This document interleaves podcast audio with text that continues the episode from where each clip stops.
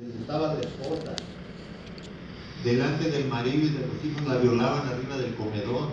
Y se vio una chiquilla de 10, 11 años de edad, todavía le decían al papá, me la bañes y me la cambies porque me la voy a llevar. Y se la llevaban. Y la regresaban cuando ya estaban embarazadas. Es cuando yo decía, bueno, por dignidad nos vamos a defender. No sé si fue suerte, herencia o desgracia. Soy descendiente de los fundadores de mi pueblo.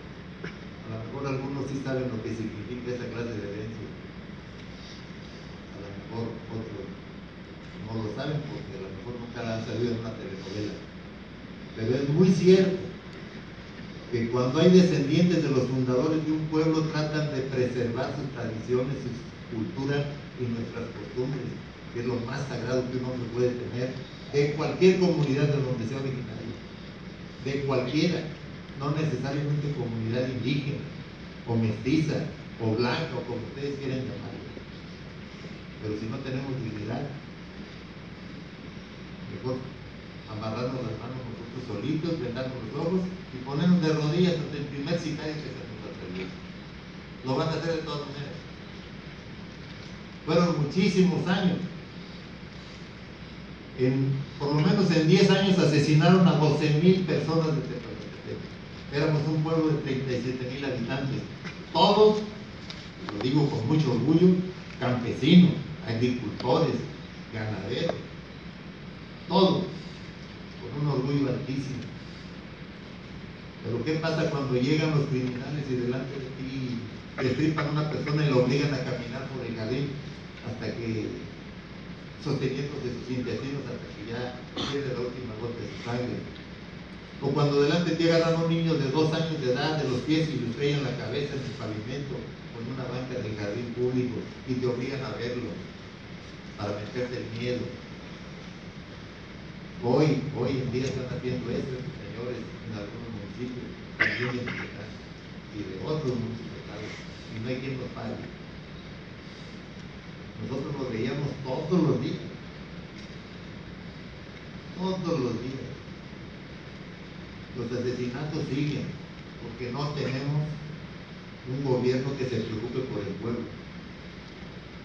Por favor, si hay aquí algún ciudadano de algún estado de la República que me pueda contradecir, se lo agradecería con todo el alma.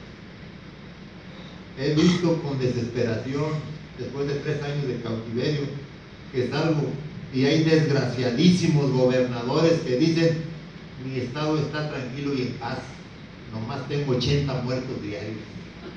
Por el amor de Dios, un solo muerto al año es asesinado, descuartizado, ejecutado, no es nada normal, es criminal.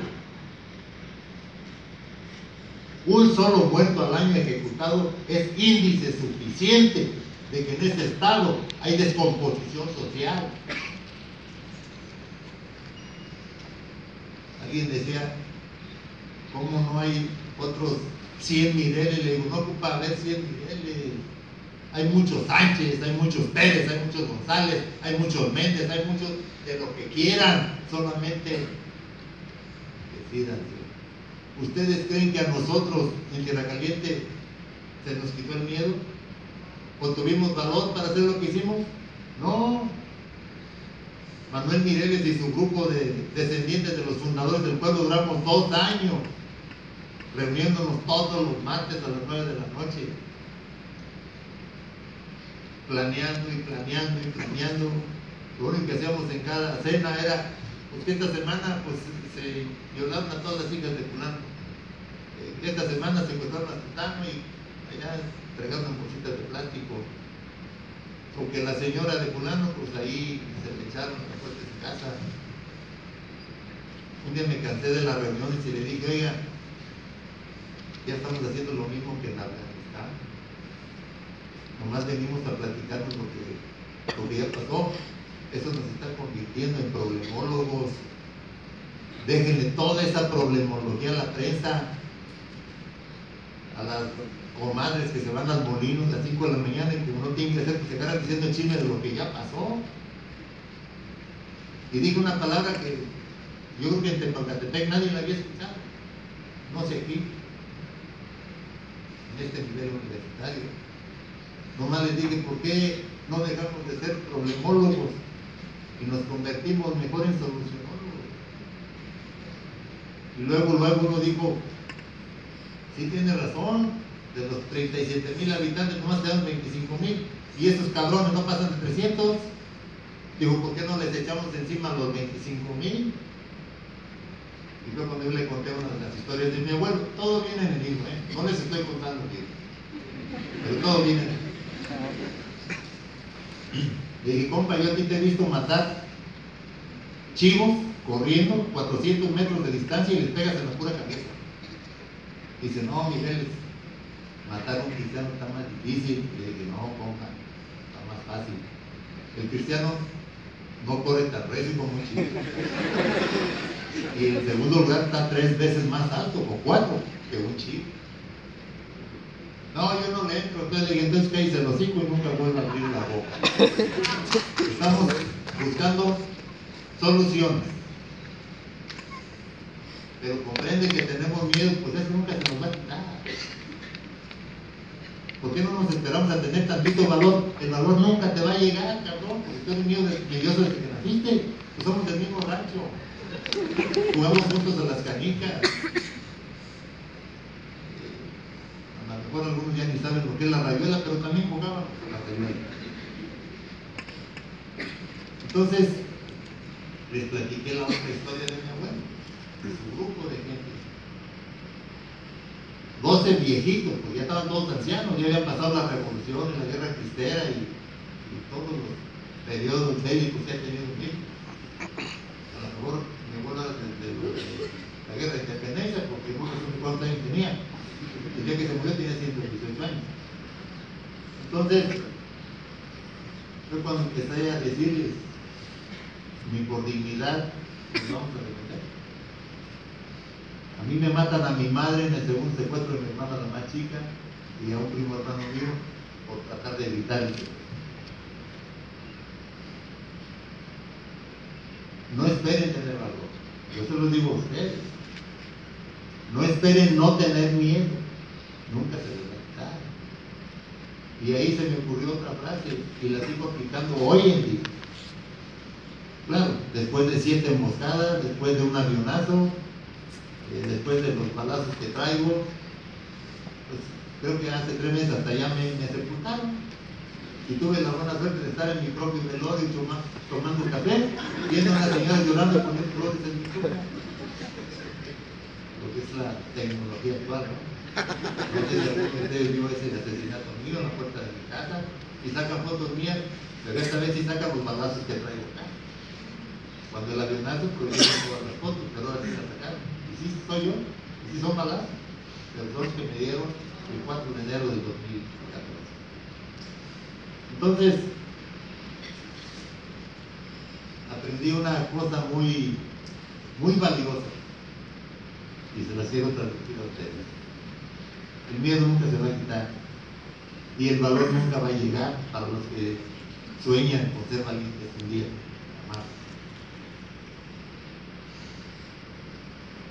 El que muere de miedo muere todos los días.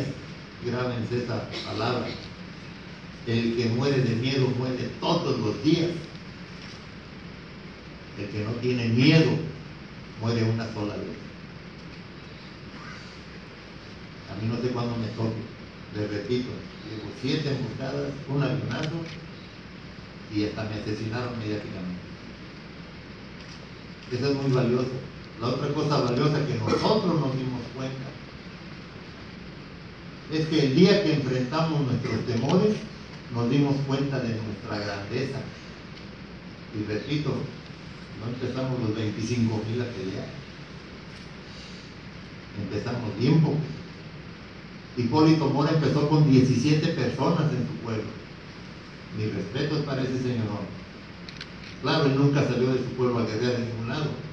Yo cometí el error de acudir a, cada pueblo que pedía auxilio, cometí el error de ir a pueblo. Digo, cometí el error a diferencia de él.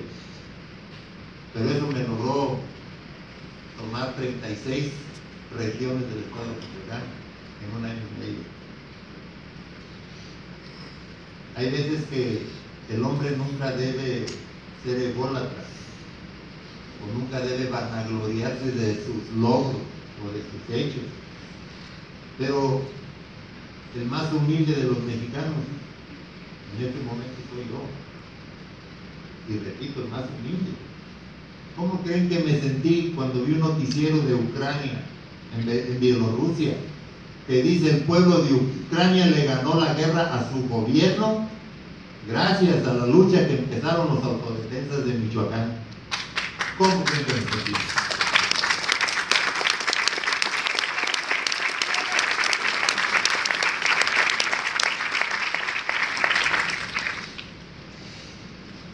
Así de que no fue fácil tomar la decisión. El día que tomamos la decisión de morir luchando, porque esa fue la decisión, ya nomás nosotros faltábamos. Ese día, el exceso de miedo o la falta de valor fueron irrelevantes. Y el ejemplo nos puso un chiquillo de 14 años de edad, ni siquiera fueron hombres como nosotros. Ya habíamos puesto nuestras barricadas, ya los habíamos sacado del pueblo, nos atacaban dos a tres veces diarias. Nosotros no teníamos cartuchos, no teníamos armas. Peleábamos a garrotazos, a pedradas y a machetes. El más valiente traía un rifito 22 de una, de una bala o una escopeta de un tiro. Pero un chiquillo de 14 años con un rifle de postas, un rifle conejero. Llegaron a la barricada, él iba a llevarle el lonche a su papá y a su hermano que estaban de guardia a la entrada del pueblo. Y llegaron seis camionetas llenas de encapuchados y bien pertrechados. Esos carritos traían de 10 a 12 cargadores de 50 cartuchos en el pecho y todavía una cartuchera ensartada en, el cuerno de chino. Todos. Y vendados encapuchados. Lo raro para nosotros es que siempre tenían que pasar primero por la puerta de la 43 zona militar de Pachigar antes de llegar con nosotros. Y nunca fueron vistos por ningún soldado. Estos señores llegan apuntando sus metrallas a los que estaban cuidando la trinchera. El chiquillo venía en bicicleta a llevarle lonche a sus hermanos. Y ahí se iba a ir a cazar en pilota, por eso traía el rifle cuando vio que le estaban apuntando a su papá y a su hermano, metió el cañón por el lado derecho de la puerta y le desbarató la maceta al chofer de la primer camión. ¿Qué creen que hicieron los demás? Se dieron la vuelta tirando ráfagas al aire y huyeron. El único disparo que hubo fue del chiquillo ese de Y yo estaba enfrente. Y vi que esta gente está acostumbrada a asesinar a gente amarrada de pies y manos. No están, no, no son valientes. No enfrentan a nadie que les salga hasta con una pinche pistola de juguete. A nadie. Y ahí empezó nuestra real guerra. Y lo sacamos. Obviamente después cuando alguien nos decía, oye, ayúdame. Nos decíamos de Cuerpomán, ¿por qué no vienen, por favor? El día que ustedes se quieran defender, nosotros vamos. No, pero comprendan que, que tenemos miedo. Que, que, que quieran enfrentarnos, me avisan. Yo, bueno. Estos señores eran tan inútiles que iban toda la semana en grupitos de 8 o 10, 12 gentes. Yo les dije, miren, Hipólito empezó con 17, cabrón, ustedes ya han venido 80 personas. ¿Por qué no se juntan y lo sacan? Cuando ustedes se decidan, yo voy. No, es que no podemos. La última vez que fueron les dije, miren señores, les voy a decir una vez claro, les puedo prestar armas, les puedo prestar cartuchos, pero mis huevos no se los presto a nadie. Pensé que sí nos iba a presionar para que pegaran. Y no fue así. Se fueron llorando para su pueblo. Soy el director del hospital. Llega una nueva señora al archivo del hospital y me dice al tercer día, doctor, quiero hablar con usted, me urge hablar con usted. Le dije, oiga, ¿hay algo malo en el archivo? No, dice, ¿por qué no ayuda a los de Cualcomán? Y le platiqué. Yo no sabía que la señora era de Cualcomán. Y mire, lo último que hablé con ellos es que yo pues, les puedo prestar armas y cartuchos, pero lo otro no. Eso es mío. Y que se enoje y que grita y dice, ¿a poco los de Cualcomán no, tienen, no tenemos huevos? Le digo, yo creo que no. Tenemos muchos. Le digo, pues solo que los quieran para adornar sus arbolitos de Navidad diciembre. Dije, ahorita es cuando se ocupa. Después la señora bien indignada. Era miércoles. El viernes a las 11 de la noche me hablan de Cualcomán. Médico, mañana vamos a reventar Cualcomán. A todo dar. Le pregunté cuántas salidas tiene Cualcomán. Tiene tres. Les dije, déjenme la más peligrosa. Y a las 7 en punto ya estábamos tomando Cualcomán. A las 6 de la tarde, todo el pueblo de Cualcomán estaba unido para combatir al crimen, incluyendo a su presidente municipal. Y aquí viene uno de mis compañeros de Cualcomán que fue víctima el primer día en que el pueblo de él se unió para correr a aquellos cabrones. Luis Alberto Rivera. Está aquí.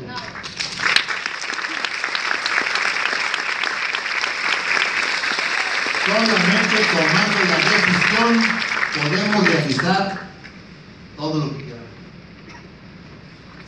Yo tengo una gran admiración y respeto por esta universidad por muchísimas razones. Por lo que pasó en el 68, por lo que pasó en el 71. Yo estudié aquí en México, no en esta universidad. Pero los mejores maestros que tuve en la escuela médico militar eran los jefes del departamento de la UNAM. El bachillerato de medicina lo hice en la Universidad de Guanajuato. En mi tiempo, la más culta de toda la nación mexicana. Soy egresado del heroico colegio militar, el nuevo, para no ser el nuevo porque es el segundo año. Soy egresado del segundo curso de educación militar básico para cadetes de la Universidad del Ejército y Fuerza Aérea y mi facultad es la de Me tocó vivir aquí muchas cosas.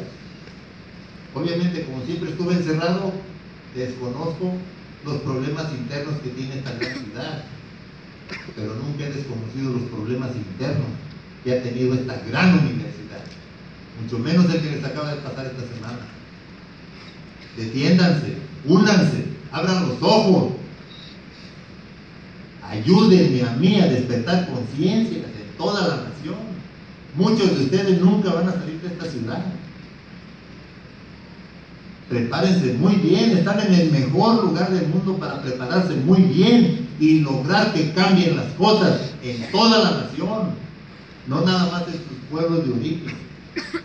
Esta, para mí, es la mejor trinchera que existe para toda lucha social. Aquí es donde se hacen los héroes, aquí es donde se preparan. Salgan a la calle después de que estén bien preparados y asuman la responsabilidad que les corresponde de ser ustedes los dueños del futuro de México. Prepárense, luchen, no se. Ustedes han sido el mejor ejemplo de no nada más de la nación mexicana, de muchas naciones. Porque aquí viene gente de otras naciones a prepararse también. Y esa gente que viene a prepararse aquí de otras naciones son los mejores hombres de sus patrias. ¿Por qué? Porque aquí es donde se preparan. Aquí se preparan. Simplemente fíjense el significado del nombre de este auditorio. Es el verdadero, el verdadero creador y despertador de la Revolución Mexicana.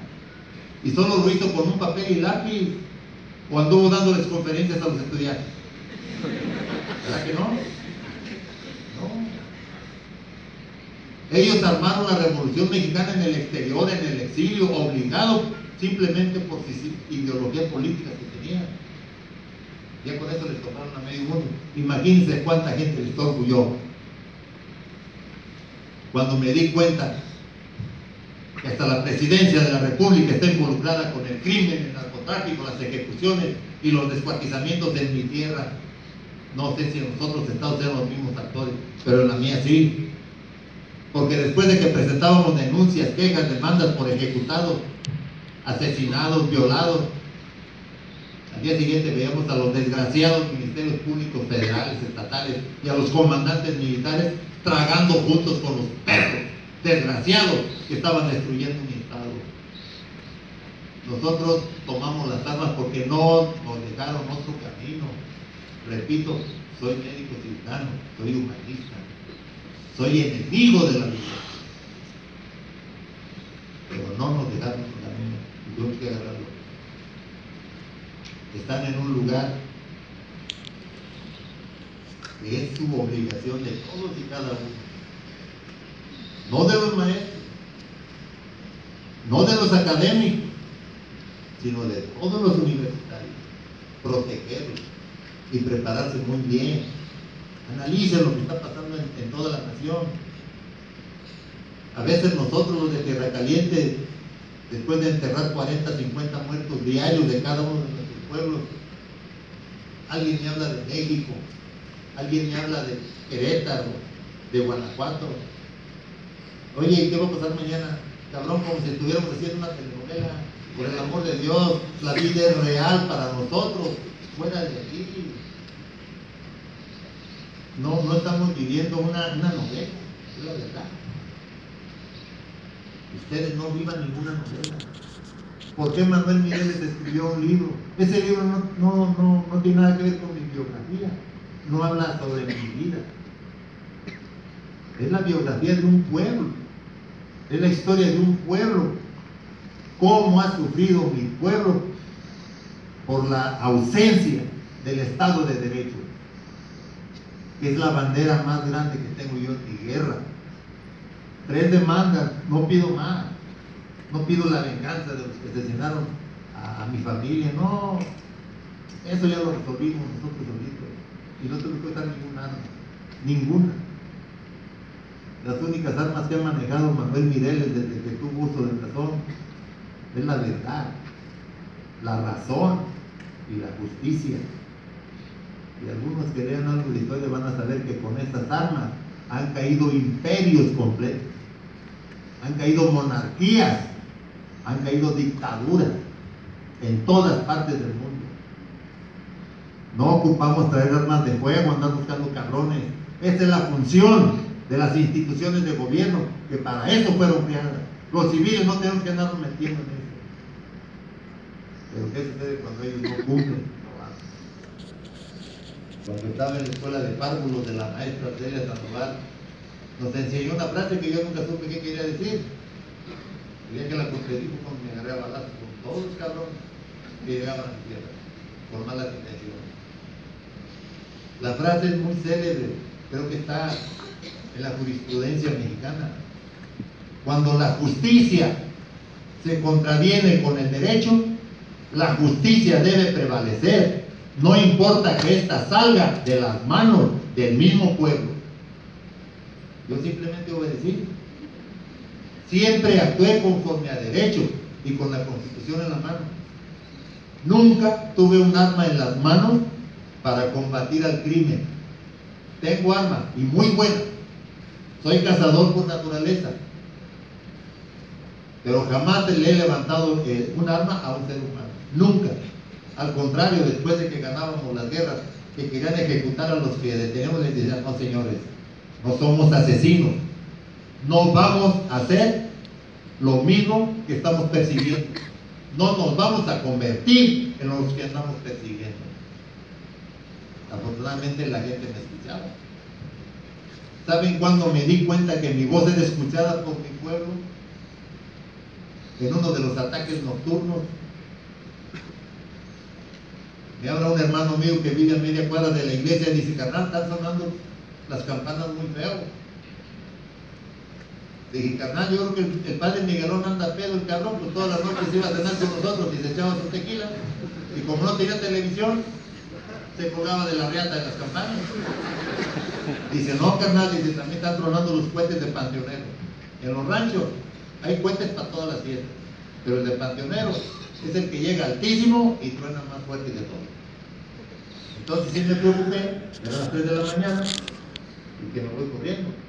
Cuando llegué a la iglesia, estaba el padre Miguelón con el micrófono y nomás le escuché que dijo, el que pueda un arma, váyase inmediatamente a la ganadera.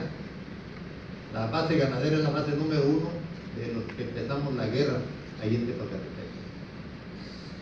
Dice, los que no puedan un arma o tengan miedo, quédense aquí. En la iglesia de alguna forma nos vamos a defender. En cinco segundos se quedó el padre solo. Y le dije, ¿qué, qué hay? Dice, me acaba de hablar el, obispo de Apacingar que vienen 600 camionetas con gente armada a quemar a Tepacatepec.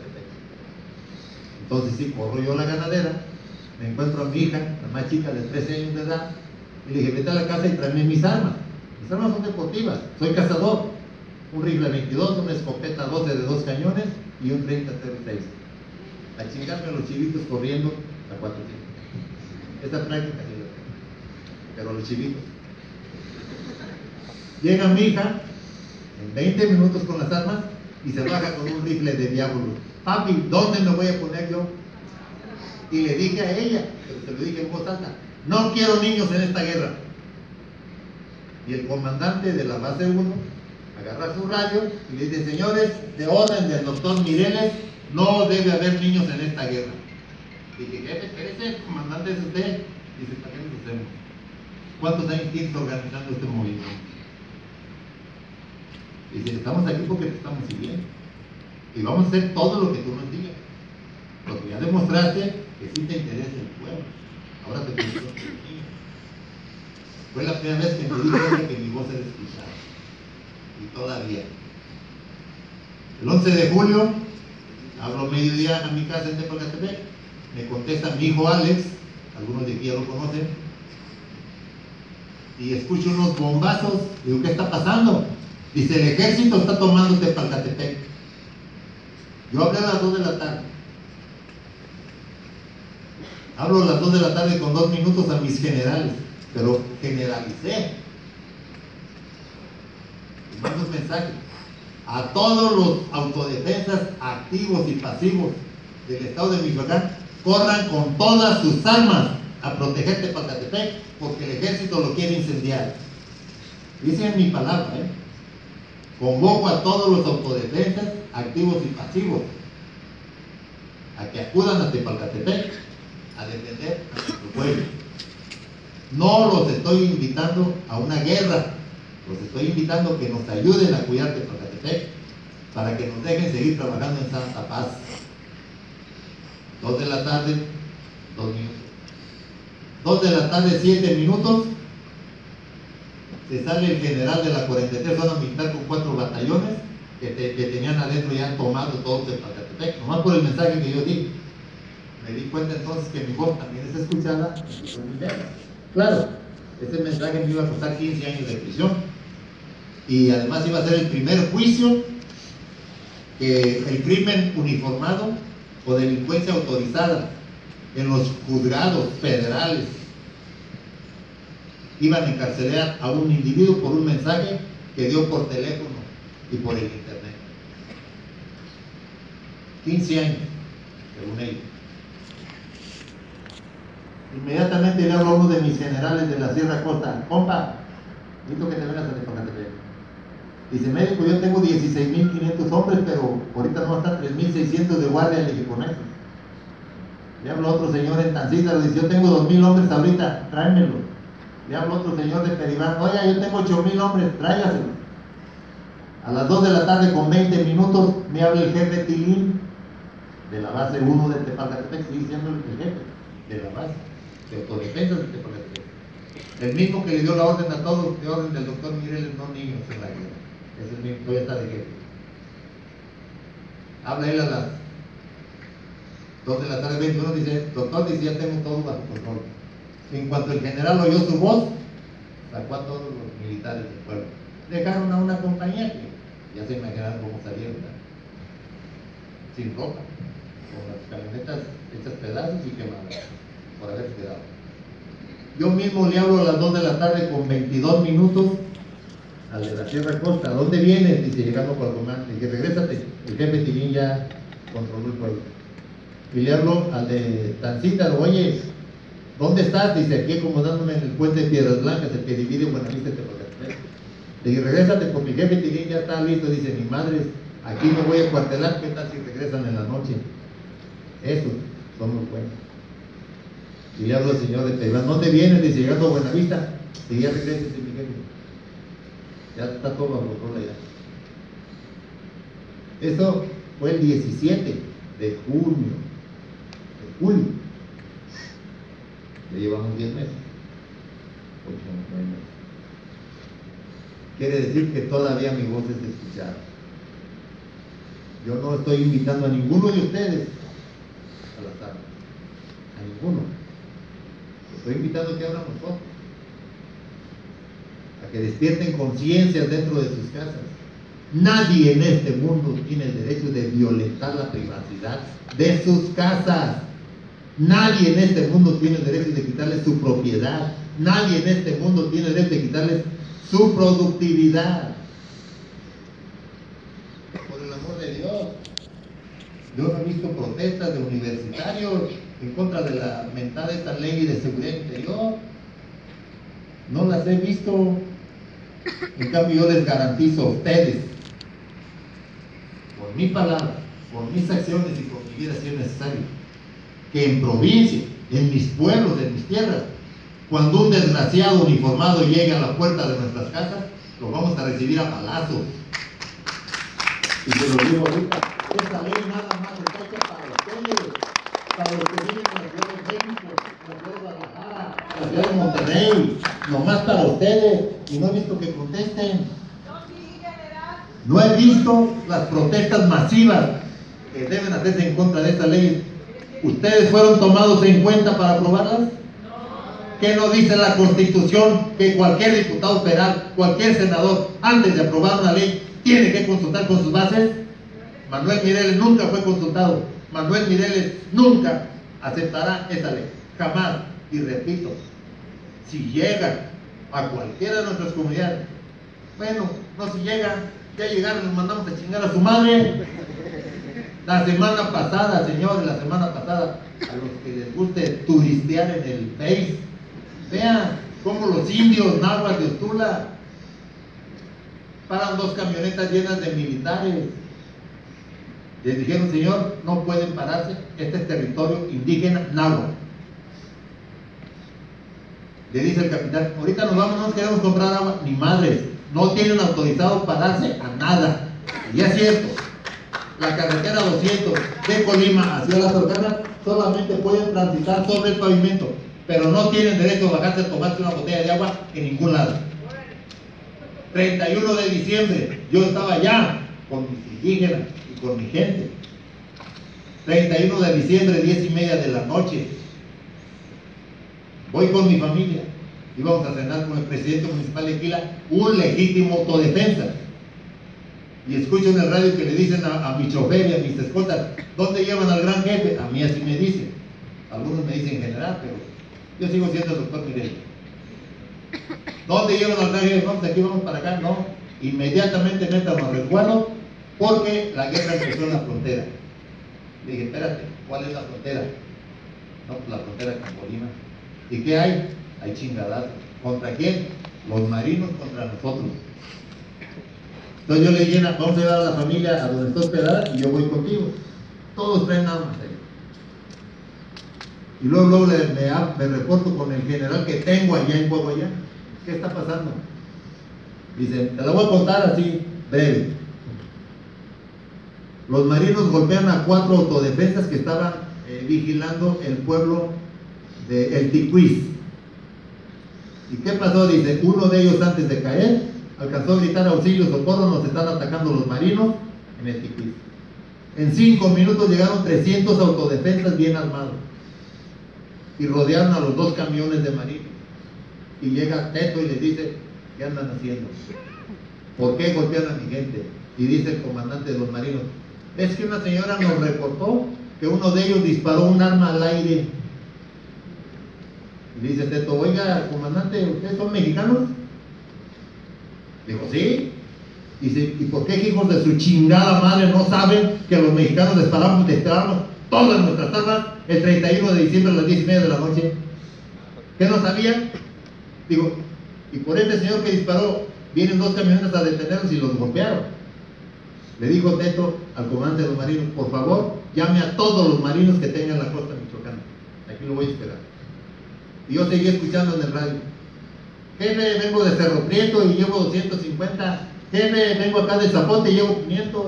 Jefe, vengo acá. Fue uno de y dijo, jefe, yo ando a pata, pero ahí voy corriendo. ¿Sí? Llegaron otros dos camiones. A cada camión de soldado le caben 33 personas, una sección. Le juntaron cuatro camiones y le dijo al Beto Morales, con estos cuatro camiones, ¿pretende usted desarmar al que tiene una ráfaga al aire? Y todavía el pendejo le dijo que sí. Dijo, váyase preparando, dice, porque en 20 minutos va a escuchar usted 17 mil hombres disparando armas. ¿Con estos cabrones los va a detener? Y se rindió. Y dice el comandante de los marines, ¿y qué va a hacer? Yo sí te voy a quitar tus armas. Y te voy a regalar unas cajas de vino para que te vayas a chingar a tu madre con tu familia y te diviertas. Hoy es noche de felicidad, compa, no de andar golpeando gente. Y te las quito para que sepas que la única autoridad aquí somos los autodefensas. Y se las quitó. Si no nos defendemos, cualquier pendejo nos va a pegar. Háblanos todos. Platiquen en sus casas, con sus familias, con sus amigos, con sus compañeros de trabajo no es difícil. Y yo te lo digo por experiencia. El día que tomen la decisión de defenderse, aún dentro de sus aulas, el miedo o el valor son irrelevantes. Muchas gracias.